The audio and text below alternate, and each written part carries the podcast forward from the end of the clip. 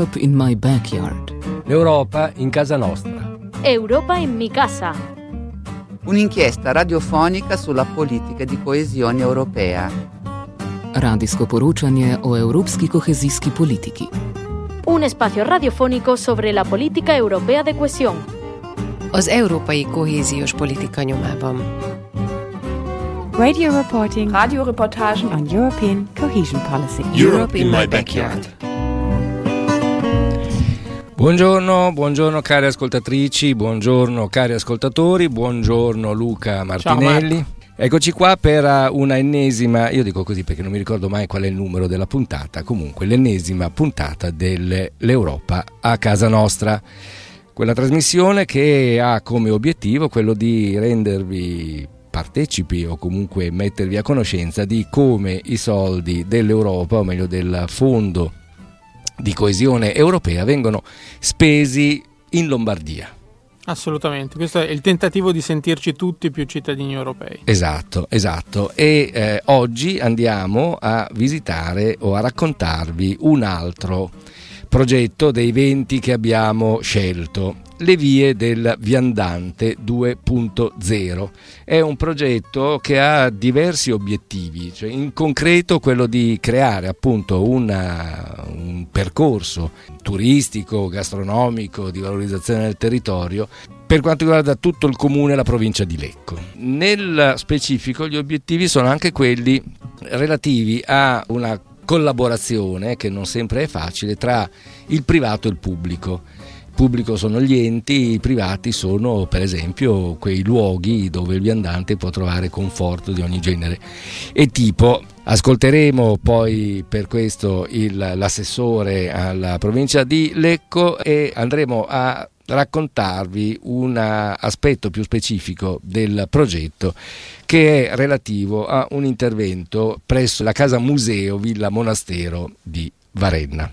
Abbiamo in linea eh, Giovanni Cattaneo, assessore alla attrattività del comune di Lecco. Buongiorno assessore. Buongiorno, buon pomeriggio a voi. Buongiorno. Senta una domanda che non c'entra ancora con il progetto di cui parleremo, perché è la prima volta che mi imbatto in un assessorato alla attrattività. Beh, spero non sia l'ultima, nel senso che l'idea è quella di riuscire a mh, eh, mettere insieme azioni che appartengono a uffici diversi lungo quella che è una visione del nostro territorio come un territorio che intorno alla vocazione turistica vuole costruire un pezzo di crescita economica e sociale. Bene. E quindi da qui l'idea dell'attrattività che tiene insieme il turismo, il commercio, gli eventi, mm. lo sviluppo del lago e della montagna. Ci spiega perché e quando nasce l'idea di questo progetto? Che cosa è esattamente questo progetto? E questo progetto nasce con l'idea di creare un prodotto turistico intorno a un'infrastruttura esistente, con un'infrastruttura naturale, che è quella che eh, risalendo lungo l'alzaia eh, dei Navigli dell'Adda conduce da Milano verso la Valtellina prima e la Svizzera poi. Eh, questo ha voluto dire scommettere sulla relazione tra territori e Lecco, capoluogo di provincia, si è candidata a fare da capofila per questo sviluppo. Questo progetto presuppone quindi, come lei eh, raccontava, un percorso che unisca eh, che unisce una serie di eh, realtà, eh, certamente eh, paesi, ma anche realtà eh, economiche, realtà ambientali della zona, no? di tutto il territorio che mi pare vada fino all'Alto Lago di Como. Assolutamente, sono 12 sentieri storici, considerate che sono uno sviluppo di circa 220 km, ehm, in parte percorribili sia in bicicletta che a piedi, in parte solo a piedi, passando dal paesaggio, come potete immaginare, della periferia di Milano alle vette che conducono verso lo Spluga e verso la Svizzera, quindi eh, un vero e proprio viaggio sulle orme di quelli che erano i cammini. E da qui anche la fortunata intuizione delle vie del viandante eh, proprio per richiamare quella che è una tradizione che nei nostri territori eh, è presente da secoli Quindi voi avete dire, rimesso in, in, attività una serie di sentieri, di sentieri, già esistenti, ne avrete fatti di nuovi per riuscire a collegare i vari pezzi diciamo, no, di territorio. Corretto. Teniamo presente che questi sentieri esistevano già con una loro identità, mh, mm, non erano collegati, eh, alcuni non erano collegati proprio fisicamente tra di loro, si interrompevano altri non erano collegati, nel senso che gli enti gestori non erano mai stati abituati a lavorare in maniera sinergica, quindi grazie al contributo del progetto Interreg, quindi ai fondi europei, eh, si è potuto dare il via a un'operazione che oggi è sotto gli occhi di tutti. Ci dice qual è l'importo totale di questo progetto e quanto di questo importo è coperto dai fondi europei? Periodo 2021-2027 il budget della politica di coesione europea è di 372 miliardi di euro, circa un terzo dell'intero bilancio comunitario. L'importo totale è poco superiore al 1.700.000 euro e di questi eh, oltre 1.500.000 euro è di origine europea. È stato cofinanziato dagli 11 partner eh, di progetto. Ecco, 11 partner, peraltro leggo comunità montane della Val Chiavenna, della Valle San Martino, dell'Ario Orientale, Consorzio per la promozione turistica della Val Chiavenna, Valdesino, Riviera, Montagne del Lago di Como cioè montane tra l'altro come comunità che si dice i montanari sono abbastanza chiusi magari scarsamente propensi a mettersi insieme. Qual, è stata la difficoltà per voi comune di Lecco che siete i promotori e i coordinatori del progetto a mettere tutte queste persone intorno a un tavolo e addirittura farle agire in, con, un, con un obiettivo comune? Innanzitutto è stato decisivo avere delle professionalità, eh, penso in particolare a chi lavora negli infopoint che si sviluppano lungo questa dorsale. Cosa sono gli infopoint? Sono i punti di accesso immediati per i turisti eh, e sono però la casa dove eh, risiedono delle professionalità importanti dei vari enti coinvolti e quindi è grazie a queste persone, alla loro competenza che si è potuto dialogare e che cosa ha fatto scattare l'interesse degli operatori economici o delle varie associazioni, penso alle Proloco, penso ai volontari che magari si occupano della manutenzione di questi sentieri. Il fatto di sentirsi parte di un progetto strutturato, importante, eh, che ha visto valorizzato quel lavoro che magari ciascuno ha sempre fatto nella sua porzione di territorio e che rischiava di andare un po' perso. Invece dentro questa valorizzazione ciascuno si è sentito protagonista. Eh, abbiamo iniziato a fare delle attività di formazione con gli operatori e abbiamo riscosso un grande successo in termini non solo numerici ma anche proprio di adesione, di passione, per cui i proprietari dei bed and breakfast, i ristoratori, gli accompagnatori di media montagna, le guide ambientali, eh, tutti i vari soggetti che a vario titolo, le agenzie di viaggio, hanno voluto capire di più come era fatto questo prodotto turistico via del viandante, grazie al, all'infrastruttura che è stata creata con i fondi europei, eh, si è potuto eh, creare veramente questo network e questa è la più grande risorsa che abbiamo in questo momento. Voi, lei come assessore all'attrattività, eh, è un po' eh, dire, il punto di riferimento, di coordinamento, anche di promozione. Sì, il nostro comune è il capofila del progetto, ma spesso quando questi progetti finiscono poi eh, si ha il problema di come fare ad andare avanti. No? Ecco, mm. devo dire che il valore è proprio nell'aver creato anche un metodo di lavoro in cui l'InfoPoint eh, del comune di Lecco, che si trova proprio sul lungolago, lungo il sentiero del viandante, lungo una delle tratte che compongono le vie del viandante, quindi eh, a portata proprio di, di, un passo e da lì eh, governa anche tutta la promozione.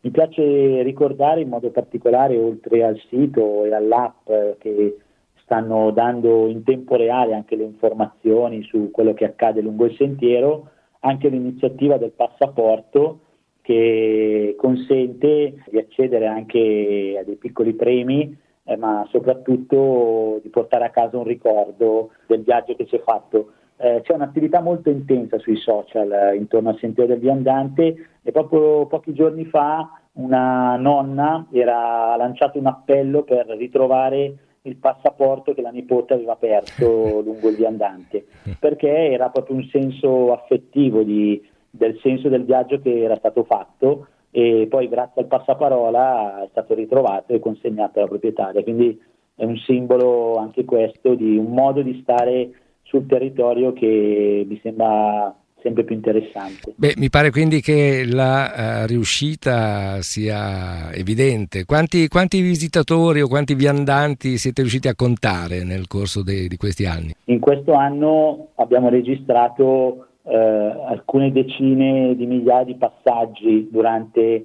eh, la stagione diciamo, estiva. Senta Assessore, prima di salutarci, vuole dirci, dire ai nostri ascoltatori, alle nostre ascoltatrici come e dove devono andare a trovare tutte le informazioni e quindi per poi decidere di farvi visita? Il sito è leviedelviandante.eu. Analogamente si trova l'app Le Vie del Viandante su tutti gli store digitali. Benissimo. Assessore, la ringrazio, il nostro tempo è finito purtroppo. La ringrazio molto e magari ci vediamo lungo il sentiero. Vi aspettiamo. Grazie, arrivederci. arrivederci. Holly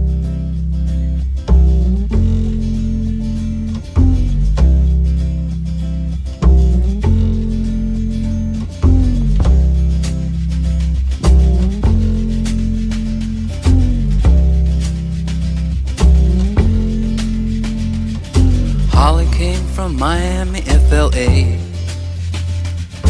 Hitchhiked her way across USA. Plucked her eyebrows on the way, shaved her legs, and then he was a she. She says, Hey babe, take a walk on the wild side. Said, Hey honey, take a walk on the wild side.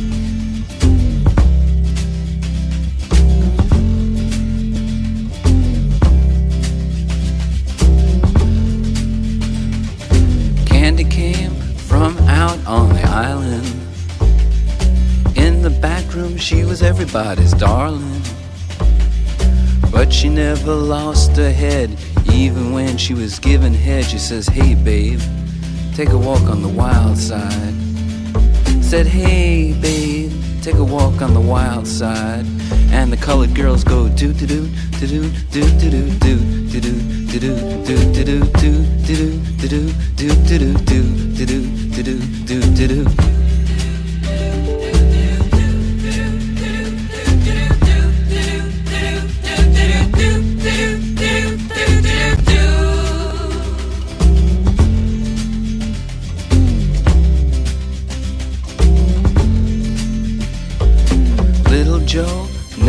gave it away. Everybody had to pay and pay. A hustle here and a hustle there. New York City is the place where they said, Hey babe, take a walk on the wild side. I said, Hey Joe, take a walk on the wild side.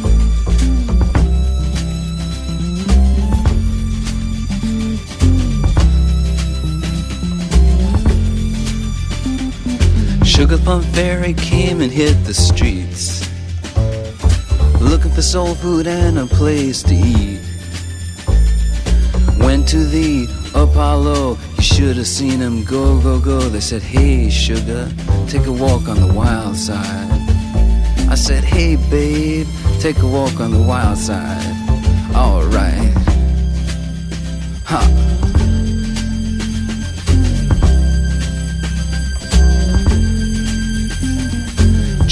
Is just speeding away. Thought she was James Dean for a day. Then I guess she had to crash. Valium would have helped that. I said, Hey, babe, take a walk on the wild side. I said, Hey, honey, take a walk on the wild side. And the colored girls say, Do, do, do, do, do, do, do, do, do, do, do, do, do, do, do, do, do do do do do do do do do do do do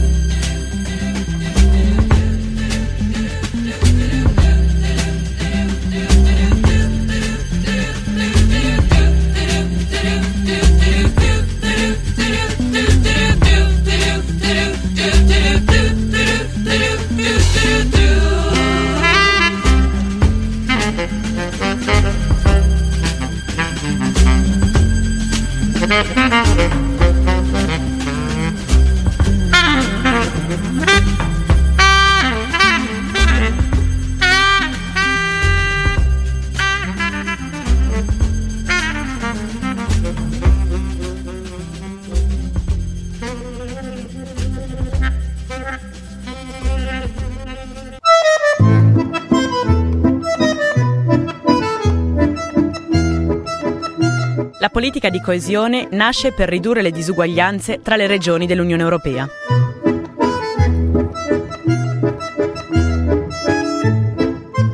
Abbiamo in linea la dottoressa Anna Ranzi, conservatrice della casa museo Villa Monastero di Varenna. Buongiorno dottoressa. Buongiorno a voi.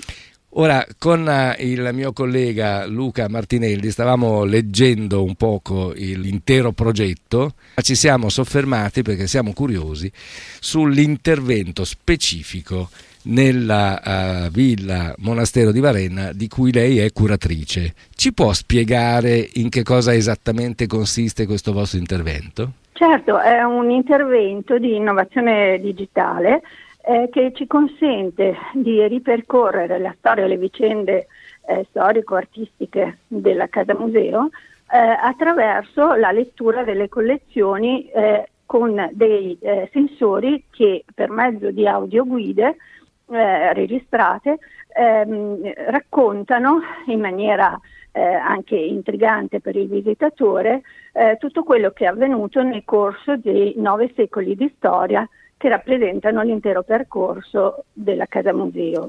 Ci racconta un po' esattamente che cos'è la Casa Museo?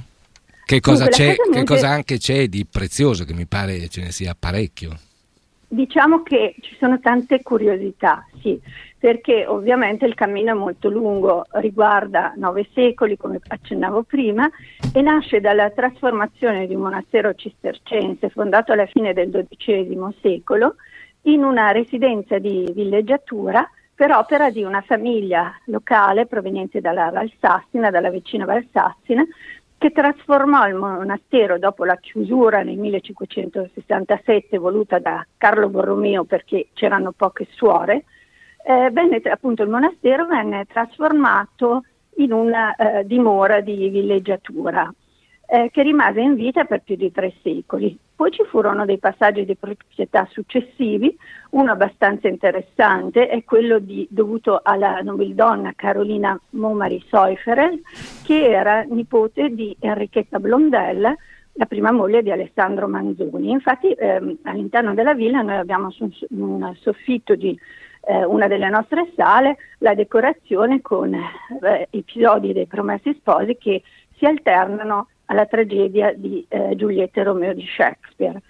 E, eh, in seguito però la villa nel 1898 venne venduta, acquistata da un ricco imprenditore eh, tedesco proveniente da Lipsia che la ristrutturò completamente ma soprattutto ampliò il giardino fino a raggiungere le dimensioni attuali. Per cui noi abbiamo... E quali sono, le, museo, scusi, quali sono le dimensioni attuali del giardino?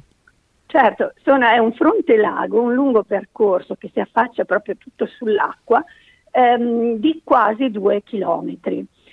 E siccome eh, questo proprietario tedesco era un appassionato di palme, di agrumi e ehm, di, eh, soprattutto di rose, eh, le, um, attualmente abbiamo più di 900 specie diverse che abbiamo nel corso degli anni implementato per arricchire anche l'aspetto botanico del, della villa. Gli spazi sono aperti e visitabili dai viandanti che passano lungo l'itinerario a piedi?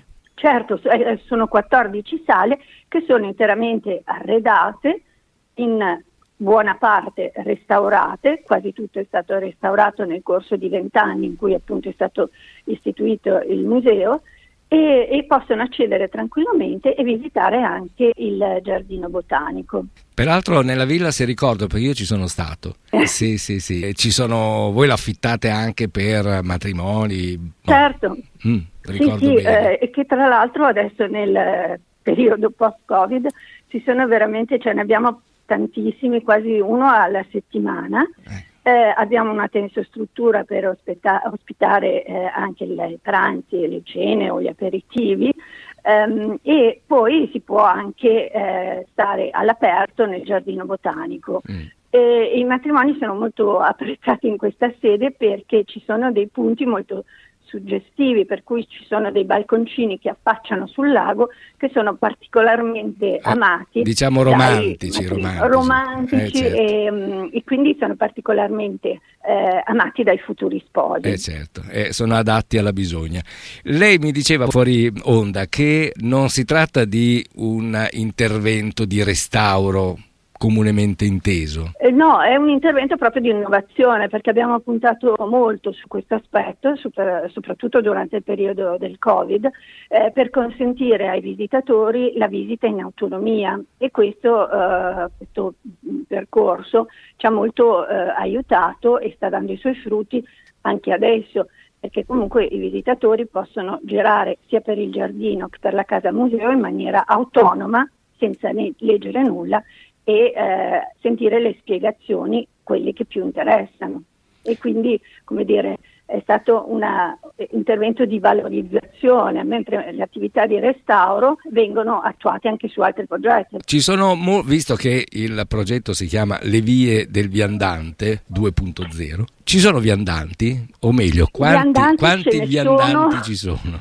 Allora, noi abbiamo più di 100.000 visitatori l'anno eh, non potrei dire che siano tutti viandanti, eh, però sicuramente una buona parte, anche perché siamo collocati eh, al, nel borgo di Varenna, che è comunque molto bello, molto, molto bello. e quindi tutti i visitatori scendono poi eh, a visitarlo, perché Varenna ha questa diciamo, caratteristica che posta a metà lago sul ramo orientale, ma eh, è posta esattamente di fronte alla punta di Bellagio, per cui da Varenna si percepisce sia il ramo eh, di Lecco che il ramo di Cume, quindi c'è una vista straordinaria che è una delle co- caratteristiche che più attira il visitatore, il turista. Io continuo a chiamarli viandante così rimango fedele certo. al, al, titolo eh, del, del, progetto.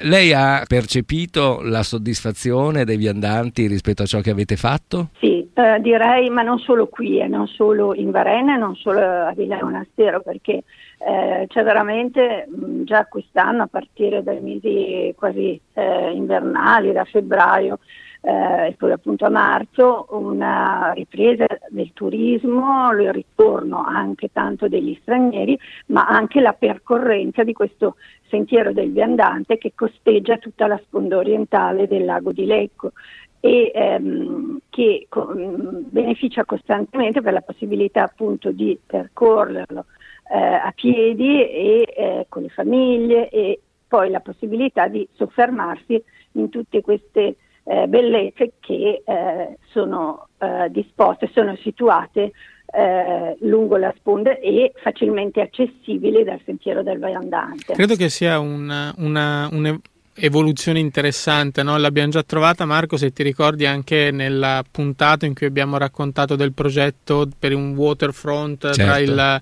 lago di Garda e il Po lungo l'asta del Mincio, il fatto che appunto eh, si sia compreso, probabilmente anche per questo si parla di 2.0, si sia compreso che bisogna offrire a coloro che si muovono per un turismo lento, che sia a piedi o in bicicletta, anche un collegamento con le più importanti diciamo, emergenze culturali o anche gastronomiche o uh, artistiche di un, uh, di un, territorio. E quello che sta raccontando appunto la dottoressa eh, è proprio questo credo. Certo. E eh, quindi adesso che abbiamo solleticato la curiosità e magari addirittura il desiderio delle nostre ascoltatrici e dei nostri ascoltatori di venire lì a vedere lo, voi ave- avrete un sito? Www.villamonastero.eu Ricordo anche che eh, la villa svolge un'attività convegnistica per cui noi affittiamo eh, alcuni ambienti, in particolare la sala Fermi che ha visto, ospitato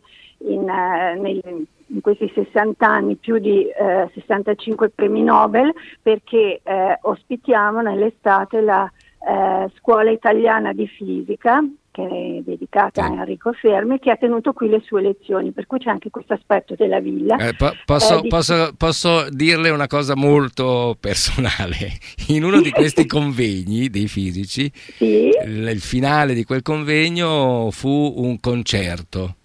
E Sì. quel concerto con coro è per questo che io la conosco, perché ero lì in mezzo ai coristi. Ah, che meraviglia! Sì, Quindi bello, ha bello. visitato e ascoltato anche la musica Sì. nel nostro- nella nostra ex chiesa Esatto. e questo mi riempie di gioia perché, come dire, vuol dire proprio che la conosce e l'ha Sì, potuta sì, sì. Bene, quindi la prossima volta che vengo, la vengo a trovare.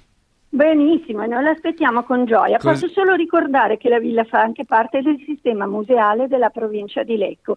Eh, c'è anche qui un sito che accoglie 38 eh, siti di interesse storico, artistico e monumentale e musei ne- collocati in tutto il territorio della provincia di Lecco e alcuni anche sul sentiero del viandante. Perfetto, perfetto. Dottoressa Ranzi, la ringraziamo molto di aver partecipato alla nostra trasmissione e, e forse ci vediamo, visto che Varenna è Senz'altro. una meta interessante e molto molto bella. Grazie E io ancora. ringrazio voi di questa bellissima opportunità. Buon lavoro. Grazie, arrivederci. arrivederci. L'Europa casa nostra. Guida nei meandri dell'Unione per scoprire quanto siamo già europei. Ogni venerdì dalle 16 alle 16.30. Caro Luca, siamo arrivati alla fine anche di questa puntata e quindi noi eh, ringraziamo i nostri ascoltatori e le nostre ascoltatrici e eh, Li salutiamo augurando loro buon fine buon settimana. fine settimana. e invitandoli a cercare sul sito di Radio Popolare i podcast dell'Europa a casa nostra. Ce n'è una bella collezione ormai. Allora, ormai sì, quindi www.radiopopolare.it, lì andate su podcast, podcast trasmissioni, trasmissioni d'Europa a casa nostra e lì troverete, se volete, le puntate precedenti. Quindi una buona serata, un buon venerdì, un buon weekend da Luca Martinelli. e da Marco Di Puma. Arrivederci, arrivederci e grazie.